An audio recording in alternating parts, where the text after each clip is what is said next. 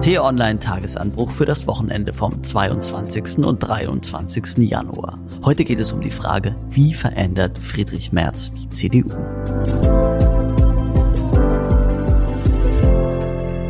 Herzlich willkommen, liebe Hörerinnen und Hörer, zur neuesten Ausgabe des Tagesanbruchs am Wochenende.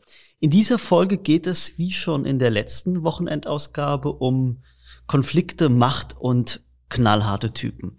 Allerdings nicht auf internationaler, sondern auf parteiinterner Ebene. Wir wollen uns mit der Frage beschäftigen, wie verändert Friedrich Merz die CDU? Und heute bei mir sind wie immer T-Online-Chefredakteur Florian Harms und die Chefreporterin des Hauptstadtbüros von T-Online, Miriam Holstein. Hallo, ihr beide. Hallo. Hallo und herzlich willkommen. Mein Name ist Sebastian Späth. Ich bin politischer Reporter im Hauptstadtbüro von T-Online.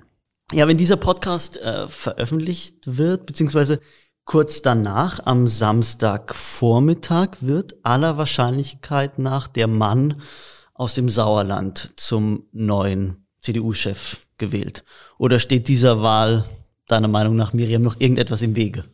Ich wollte gerade sagen, dass mit aller Wahrscheinlichkeit nach kannst du streichen, weil er wird natürlich nach diesem überaus klaren Mitgliedervotum, was nicht bindend, aber eine sehr dringende Empfehlung ist und was ja bei sehr klaren über 60 Prozent lag, wird er natürlich, und ich rechne auch damit, mit einer sehr hohen Zustimmungsrate zum Parteichef gewählt werden.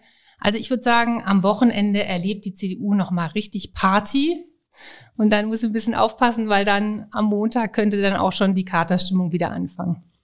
Was meinst du mit Party? Also ist, wird es tatsächlich als positives Signal aufgenommen, dass die CDU-Gremien oder das CDU-Präsidium sich zu diesem Schritt hat hinreißen lassen, jetzt auch mal Mitglieder abstimmen zu lassen?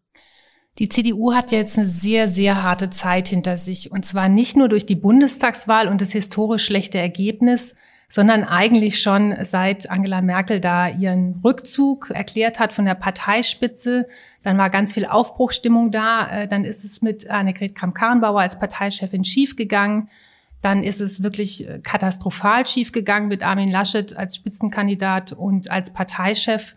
Jetzt ist nochmal Aufbruchstimmung, aber ich glaube, es ist wirklich auch die Hoffnung, dass jetzt, wo sie in einer ihrer größten Krisen steckt, auch ein echter Neuanfang möglich ist. Und dieses klare Mitgliedervotum hat eben die Voraussetzung geschaffen, dass Friedrich Merz jetzt auch wirklich mit viel Zustimmung da starten kann. Dann wird es eben davon abhängen, was er daraus macht. Mhm. Also wir halten noch mal fest, die CDU hat sich zum ersten Mal in ihrer Geschichte dazu überwunden, die Mitglieder abstimmen zu lassen. Das war Ende Dezember. Ein klares Votum ist herausgekommen. Der Mann, der immer als Favorit der Basis gehandelt wurde, ist jetzt auch designierter CDU-Chef. Allerdings in der breiten Bevölkerung, Florian, ist dieser Liebling der Basis gar nicht so beliebt. Im Vorfeld der Wahl gab es ja auch diverse Umfragen, wer denn in der Bevölkerung am besten ankommt, Röttgen, Braun, Merz. Und ich glaube, in allen Umfragen oder in so ziemlich allen Umfragen war da Platz eins immer Norbert Röttgen. Und ich habe mir jetzt die Frage gestellt, wenn wir außerhalb der Partei schauen, ist Friedrich Merz vielleicht der unbeliebteste CDU-Chef, ähm, den die Partei je hatte? Ja, möglicherweise. Er ist einfach eine Person, die polarisiert, die Ecken und Kanten hat und die von vielen Menschen auch nicht gerne gesehen wird. Also wenn man jetzt nicht per se CDU-Anhängerin oder Anhänger ist und sowieso etwas gegen diese Partei hat, dann ist so jemand, der da jetzt an der Spitze steht und nicht auf Verbindlichkeit setzt, sondern möglicherweise eher auf klare Kante, natürlich jemand, der einen eher abschreckt. Ich glaube aber, dass das im Moment nicht entscheidend ist, denn die CDU muss sich ja jetzt nicht einer Bundestagswahl stellen. Die muss sich erstmal komplett neu aufstellen. Und dazu braucht sie ein neues Programm de facto. Sie braucht neue Positionen und sie braucht eben auch jemanden an der Spitze, der wagt, verkrustete Strukturen aufzubrechen. Und dafür gibt es ja offenkundig jetzt, Miriam, wie du es gesagt hast, einen großen Rückhalt in der Basis. Anders hätte dieser Neuanfang auch gar nicht funktioniert. Florian, du hast gerade angesprochen, dass ähm, Friedrich Merz ähm, vielleicht mehr als jeder andere Parteichef, wenn man sich anderen Parteien anschauen, polarisiert. Wollen wir hier in dieser Runde vielleicht mal Klischees sammeln, die euch spontan im Zusammenhang mit Friedrich Merz einfallen? Ja, schöne Idee. Also ein Mann von gestern. Ein alter weißer Mann. Neoliberal.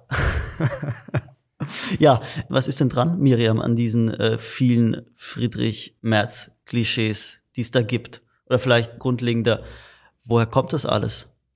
Das kommt aus der bisherigen Erfahrung, die man mit ihm gemacht hat, beziehungsweise aus dem Image, was er auch hinterlassen hat. Er war ja lange Zeit in der Politik, ist dann von Angela Merkel, hat ihm quasi den Fraktionsvorsitz weggeschnappt. Das war ja dieser Deal, den sie damals mit Edmund Stoiber gemacht hat bei dem legendären Frühstück von Wolfratshausen.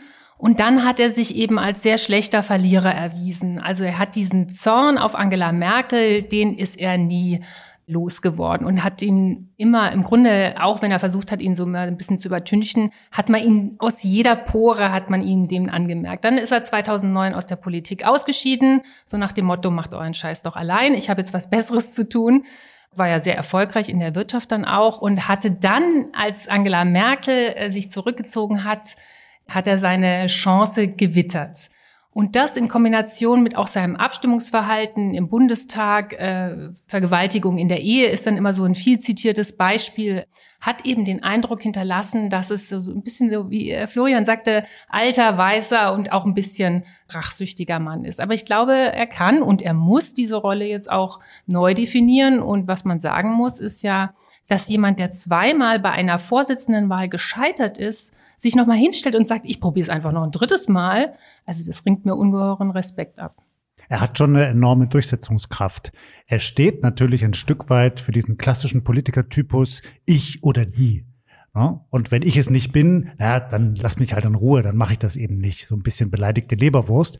Und das funktioniert heute nicht mehr so gut. Vielleicht ist so ein Gegentypus der Robert Habeck, der immer sehr verbindlich und weich rüberkommt und das Verständnis für die Gegenüber zeigt und damit natürlich bei einer breiten Bevölkerung auch ganz gut punktet. Und der Friedrich Merz ist ja hochintelligent und der sieht natürlich auch, dass sich die Politik und die Wahrnehmung von Politik verändert hat und dass er anders reagieren muss und anders kommunizieren muss, als er das in der Vergangenheit getan hat. Und zum einen großer Respekt dafür, dass er jetzt eben dann doch nochmal angetreten ist. Und zum anderen komme ich darauf zurück, was Miriam zu Beginn gesagt hat, die Aufgabe ist riesig groß. Der muss jetzt liefern. Und liefern heißt, ab Montag geht die Arbeit los. Mhm.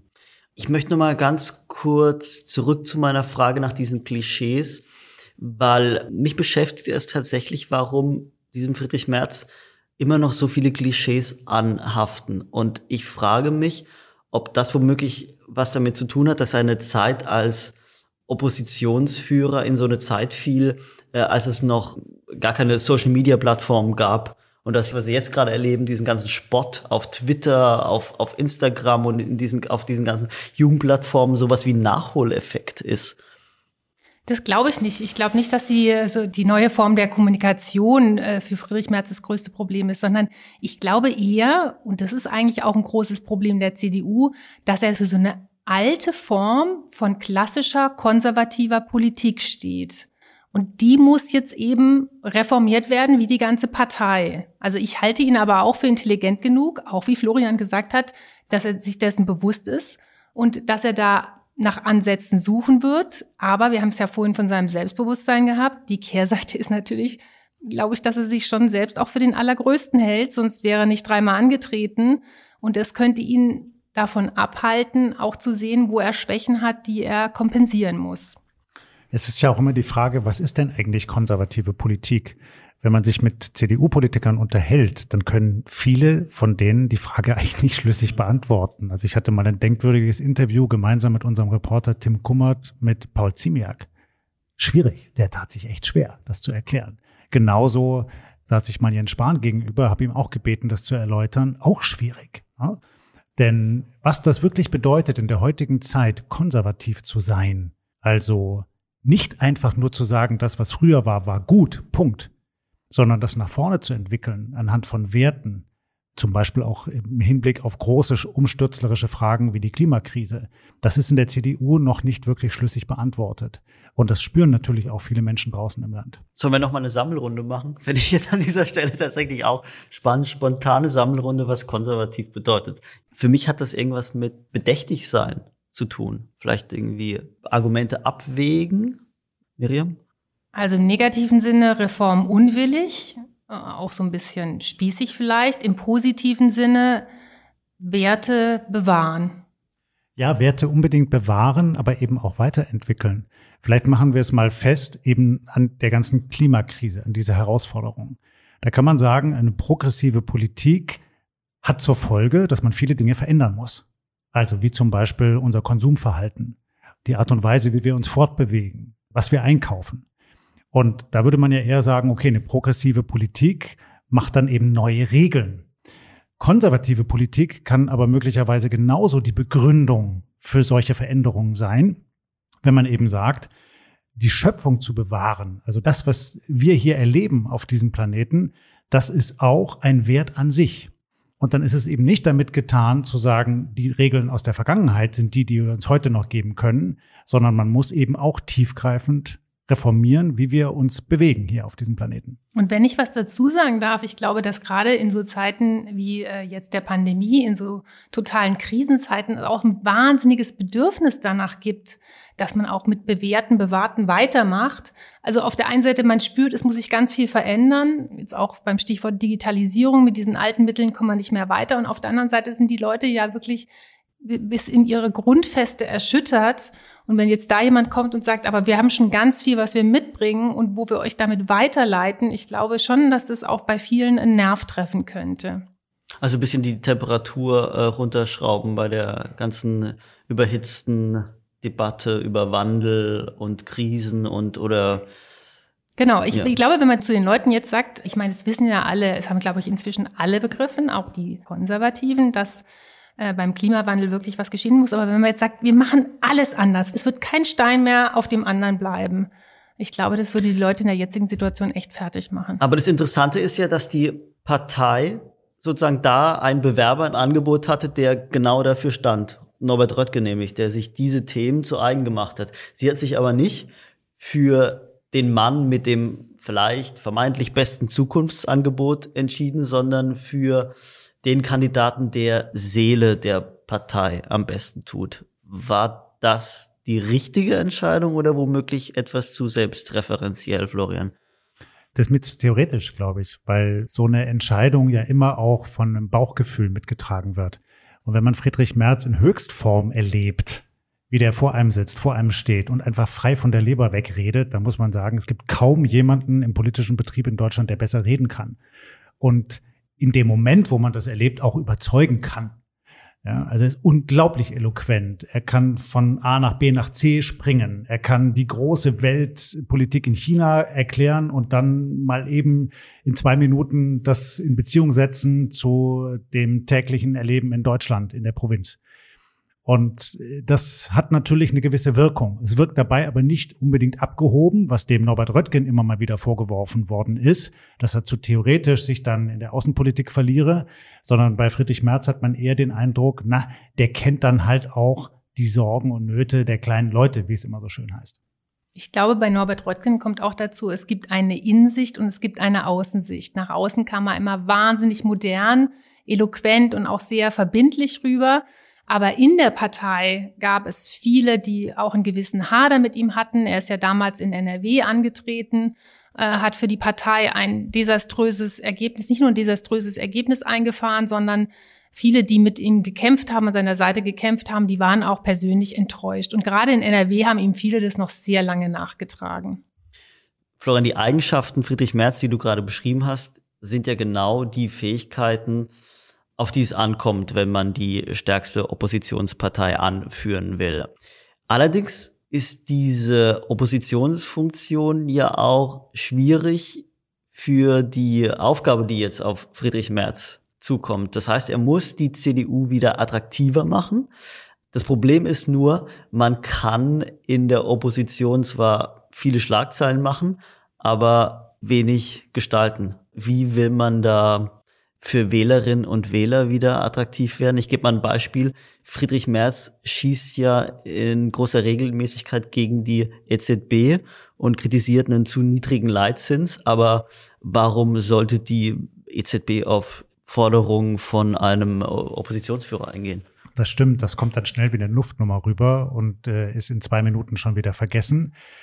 Ich glaube, Friedrich Merz kann dann erfolgreich sein, wenn er zweierlei tut wenn er vor allem die eigene Partei neu aufstellt. Und da reicht es eben nicht, dass er allein alles überstrahlt als Einzelperson, sondern er braucht neben sich, hinter sich weitere starke Politikerinnen und Politiker, die für Positionen stehen, die sehr gut in den Fachthemen drin sind und damit auch überzeugen können, egal ob jetzt im Bundestag oder in der Talkshow. Und zum Zweiten, wenn er in den Blick nimmt, irgendwann wieder die Machtfrage stellen zu dürfen im Bund, dann kann das eigentlich meiner Ansicht nach nur über die Länder funktionieren. Das heißt, die CDU muss in einzelnen Bundesländern überzeugend zeigen, dass sie es besser kann. Und deshalb ist zum Beispiel die Landtagswahl in Nordrhein-Westfalen so wichtig. Miriam, sind es deiner Meinung nach zwei Aufgaben, die eine Person gleichzeitig bewältigen kann? Partei mit sich selbst versöhnen, Partei heilen und ähm, Opposition anführen? Sollte das ein Gegensatz sein? Ich sehe da gar keinen Gegensatz. Ich glaube, das eine ist die Voraussetzung für das andere. Ich glaube aber, die Aufgabe, die auch noch dazu kommt, äh, wir haben es vorhin schon äh, angesprochen, ist, dass man erstmal definieren muss, was ist eigentlich der Markenkern der CDU? Weil das Erfolgsrezept von Angela Merkel war ja, dass sie die CDU in die Mitte gebracht hat, ne? Und dass sie eher so geschaut hat, wo geht der Trend hin?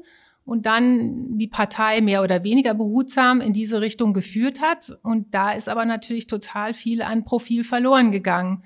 Was sind denn die drei Wurzeln heute? Wofür stehen die eigentlich noch? Das Konservative, das Christlich-Soziales, Liberale. Was meint denn überhaupt das christliche Menschenbild noch? Wie wird denn das übersetzt? Wie will man auch diese Zielgruppen erreichen, die man bislang nicht erreicht hat? Die Migranten, die Frauen, die Jungen sind ja auch abhanden gekommen. Das haben wir gesehen. Bei den Erstwählern konnte die FDP interessanterweise auch vier punkten, aber die CDU ist da vollkommen verschwunden.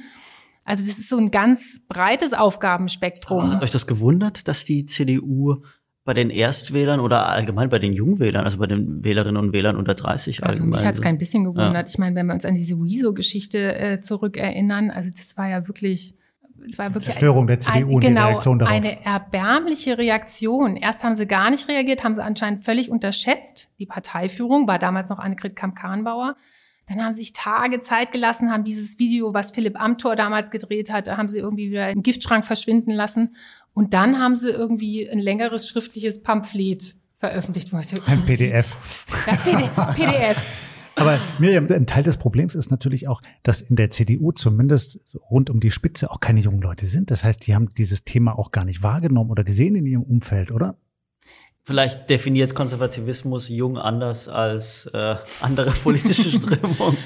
Also Sie haben ja eine Jugendorganisation. Ich muss sagen, als Paul Aber die wirken auch sehr alt. Das stimmt. Aber als Paul Ziemiak, der jetzige Generalsekretär, bald nicht mehr Generalsekretär, als der noch Chef der Jugendorganisation war, äh, ich erinnere mich, als ich auf meinem ersten Deutschlandtag bei der Jungen Union war, da war ich schon äh, beeindruckt, weil das hier so eine Multimedia-Show war und er da im Hoodie auf der Bühne rumturnte. Und ich hatte halt noch so dieses Perlenkettchen- und Anzugträgerbild von der Jungen Union, was wir alle noch aus Schulzeiten kennen im Kopf und habe dann gedacht, ja, da, da passiert einiges. Und natürlich auch diese neuen Medien, ja, die waren da ganz vorne mit dabei, was irgendwie Facebook Live, was damals so angesagt war und so betraf. Aber ansonsten tatsächlich, weil die halt schon so auch so lange an der Macht waren, ne? Die Älteren hatten das Sagen und es gab ja ein paar Jüngere, die wurden dann so ein bisschen ins Schaufenster gestellt, wie Philipp Amthor muss ja fast sagen, Gott hab ihn selig politisch, ne? Aber und die anderen ähm, hat sie so ein bisschen machen lassen, aber eine große Rolle haben sie nicht gespielt und so wird's halt nicht mehr funktionieren. Jetzt bin ich aber noch verwirrter als vorher. Also ich fasse jetzt mal zusammen, die CDU hat eurer Meinung nach keine guten Antworten auf wichtige Zukunftsfragen. Sie hat ein Frauenproblem, sie hat ein Nachwuchsproblem und sie hat sich trotzdem für Friedrich Merz entschieden. Wie will Friedrich Merz in diesen drei Bereichen irgendetwas erreichen? Ja, weißt du, einen großen Vorteil hat er ja. Der ist ein Manager der ist ein Anpacker. Und da hat er auch wirklich bewiesen, auch in seiner Karriere nach der Politik, dass er das kann. Also er kann sich zurechtfinden in der Welt der Wirtschaft, er kennt moderne Managementmethoden und möglicherweise ist es ja auch genau das, was so eine da niederliegende Partei jetzt braucht. Er muss sie nicht nur inhaltlich aufrichten, sondern auch organisatorisch. Das heißt, da muss man vieles doch sehr anders machen. Und das trauen ihm offenkundig viele zu. Gut, dann lasst uns doch noch mh, mm, über das Verhältnis CDU-CSU äh, sprechen. Denn es gab ja vor wenigen Wochen sowas wie ein äh, Versöhnungstreffen zwischen den beiden jeweiligen Parteichefs. Und ich habe mich gefragt, was dabei denn jetzt wirklich rausgekommen ist, Miriam, außer ähm, schöne Bilder. Ja, und wie schön die waren, das kommt auch so ein bisschen auf die Perspektive drauf an. Habe ich ja gedacht. Also Friedrich Merz sagt ja jetzt bei jeder Gelegenheit oder macht er deutlich, so wie Armin Laschet hat mit sich umgehen lassen von Söder, Schrägstrich der CSU, aber vor allem Söder, das wird er nicht mit sich machen lassen. Und ich glaube, das ist auch so. Aber dieses Treffen hat gezeigt, es sollte ja so die gemeinsame Stärke zeigen. Ne? Und Friedrich Merz wollte auch zeigen, absolut auf Augenhöhe. Und dann haben wir gesehen, was Markus Söder für Bilder auf seinem Instagram-Account veröffentlicht hat. Ja, die Friedrich Merz so als kleinen Lehrling, dem der große Meister mal die tolle bayerische Landschaft erklärt. Ja, und da ich gedacht, Markus Söder ist ein Fuchs, was die Inszenierung betrifft. Und ich glaube, Merz ist da auch nicht schlecht dabei, aber da kann er tatsächlich noch was lernen und da muss er auch noch ein bisschen was lernen, sonst äh, wird Söder auch versuchen. Der Söder ist halt gelernter Journalist. Ne? Mhm. Aber das heißt, das Ego von Markus Söder ist nicht weniger groß als das Ego von Friedrich Merz. Mindestens. Und ist das eine bessere Konstellation als die Beziehung Söder-Laschet? Ich könnte mir schon vorstellen, dass wenn Söder merkt, dass er einen Ebenbürtigen da auf der anderen Seite hat, dass er da äh, vorsichtiger werden wird. Ja, und die CDU verlangt das ja auch. Die möchte ja einen starken Anführer haben, der so einem Markus Söder auch Paroli bieten kann. Denn es war ja nicht nur so, dass Armin Laschet unter den permanenten Attacken aus München gelitten hat, sondern auch viele CDU-Mitglieder und CDU-Politikerinnen und Politiker, die dann den Laschet gefragt haben, warum lässt er das eigentlich mit dem machen? Und einer, der das am vehementesten gefragt hat hinter den Kulissen, war Friedrich Merz. Miriam, was meinst du, was wird ähm, von Friedrich Merz in Bezug auf die CSU erwartet? Was man von ihm erwartet, ist, dass er wieder Respekt vor der CDU glaubhaft einfordern kann. Das ist ja wirklich Laschet überhaupt nicht mehr gelungen am Ende. Und ich glaube, da sind die Chancen auch relativ groß, zumal ja Markus Söder erkennen musste, dass wenn er da sein Spiel treibt und versucht, dem Kandidaten zu schaden, also A hat die Union einfach verloren. Es hängen alle mit drin, wenns Boot untergeht. Und es schadet auch ihm persönlich. Also seine persönlichen Werte sind auch runtergegangen. Deswegen, ich, ich habe das Gefühl, diese CDU, CSU, das ist immer wie eine schwierige Familienbeziehung. Man trifft sich regelmäßig auf Familienfeiern und manchmal nervt einen der Bruder oder der Cousin, wie man es immer bezeichnen möchte. Manchmal läuft es ein bisschen besser, manchmal denkt man, also mit dem muss ich jetzt wirklich brechen. Aber irgendwie bleibt man halt Familie und man weiß am Ende des Tages, dass man auch nur als Familie eine starke Kraft ist. Und manchmal stänkern die Cousins ja dann am lautesten, wenn sie merken, der, der da gerade oben sitzt, der ist gerade selber nicht so sicher auf seinem Sitz. Mhm. Und das ist eine Herausforderung für Friedrich Merz jetzt. Denn klar wird er jetzt gewählt. Aber er sitzt ja noch nicht ganz fest im Sattel. Da gibt es noch den Ralf Brinkhaus, der nach allem, was man weiß, gerne weiter Fraktionsvorsitzender im Bundestag bleiben möchte und damit auch Oppositionsführer. Und es gibt natürlich noch viele Anhänger von Angela Merkel und deren Politik. Die sind jetzt vielleicht etwas leiser, aber sie haben schon auch durchaus kritische Fragen an den Kurs, den Merz jetzt möglicherweise durchsetzt. Und da muss Merz erstmal zeigen, wo jetzt der Hammer hängt. Interessante Frage. Glaubst du, die Gralshüter einer liberalen CDU, glaubst du, die könnten genauso aufmüpfig werden wie die Merz-Anhänger? Vielleicht sind sie jetzt gerade nicht so laut und nicht so sehr in der Öffentlichkeit und Helge Braun als einer ihrer Vertreter ist ja jetzt auch nicht besonders gut weggekommen bei der Abstimmung zum Parteivorsitz. Aber viele CDU-Anhänger und Anhängerinnen haben schon noch den Eindruck, die Politik unter Angela Merkel war ausgesprochen erfolgreich. Und es wäre falsch, die jetzt einfach an die Seite zu schieben und die Dinge ganz anders zu machen. Da wird schon noch einiges auf den Friedrich Merz zukommen.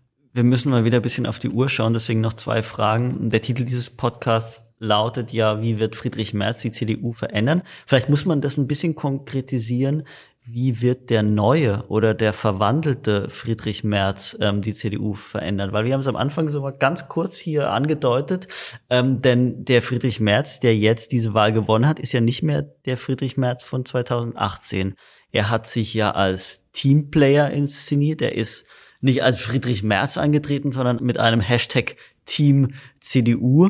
Er hat Mario Chaya, einen wir mal, Politiker eher aus dem linken Bereich der CDU, also ein Sozialpolitiker als ein Generalsekretär vorgeschlagen. Und er hat auch selbst ähm, explizit soziale Themen in den Vordergrund gestellt. Wie sehr nimmst du ihm diese Verwandlung ab, Miriam? Ja, also das mit dem Sozialen hat mich schon ganz schön überrascht, muss ich sagen. Und auch wenn er so ein bisschen da Frauen jetzt erwähnt hat, also mein, ich hätte es groß gefunden, wenn er eine Frau zur Generalsekretärin gemacht hätte. Angeblich hat er keine gefunden, aber also da würde ich schon sagen, schauen wir mal. Ich glaube, dass er schon einen großen Akzent natürlich auf sein Expertisefeld setzen wird, die Wirtschaft. Ich glaube auch, dass er für klarere Positionen sorgen wird. Also er wird wieder mehr polarisieren, was sicherlich für eine Opposition gar nicht so verkehrt ist.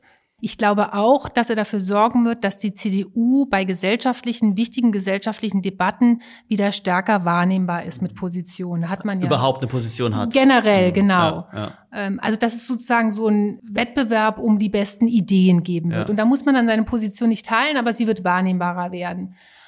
Ob es ihm gelingt, diese von uns vorhin benannten Zielgruppen mit einzubinden, da, glaube ich, muss er noch sehr viel für tun und da mache ich ein Fragezeichen dran. Ich glaube, das kann auch nur gelingen, wenn die CDU eben nicht mehr nur als Regierungspartei wahrgenommen wird, die einfach wie unter der Merkel-Zeit pragmatisch Probleme gelöst hat, die auf sie zugekommen sind, sondern wenn sie bei Knackpunktthemen, also Themen, die wirklich viele Menschen in Deutschland bewegen und in ihrem persönlichen Leben berühren, klare Antworten hat, also ein Programm hat. Ich nenne mal drei. Das erste hast du gerade schon angesprochen, die soziale Frage.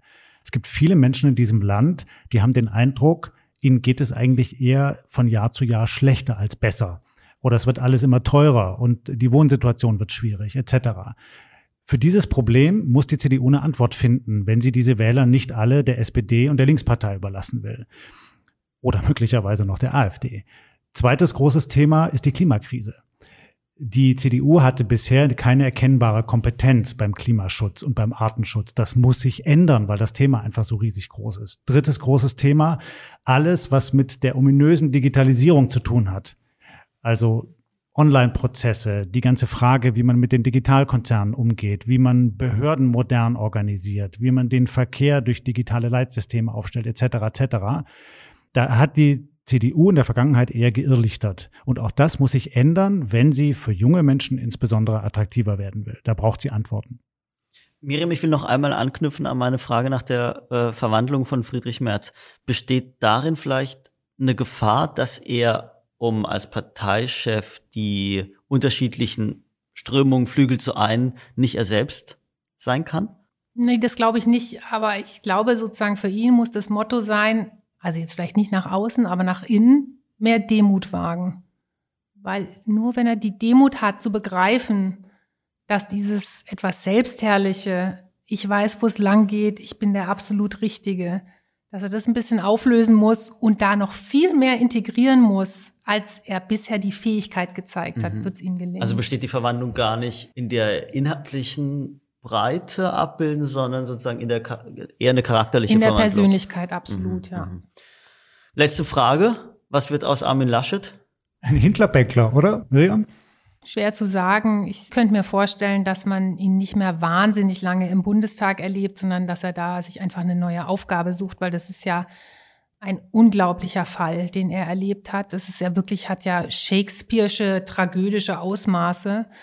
Was soll er da jetzt Vielleicht braucht ja die Konrad-Adenauer-Stiftung irgendwann mal wieder einen neuen Chef. Vielleicht springt ja noch ein Job bei der NATO für ihn raus. Wir werden sehen. Vielen Dank, ihr beide. Es war ein sehr tolles Gespräch. Sehr gern, hat Spaß gemacht. Vielen herzlichen Dank.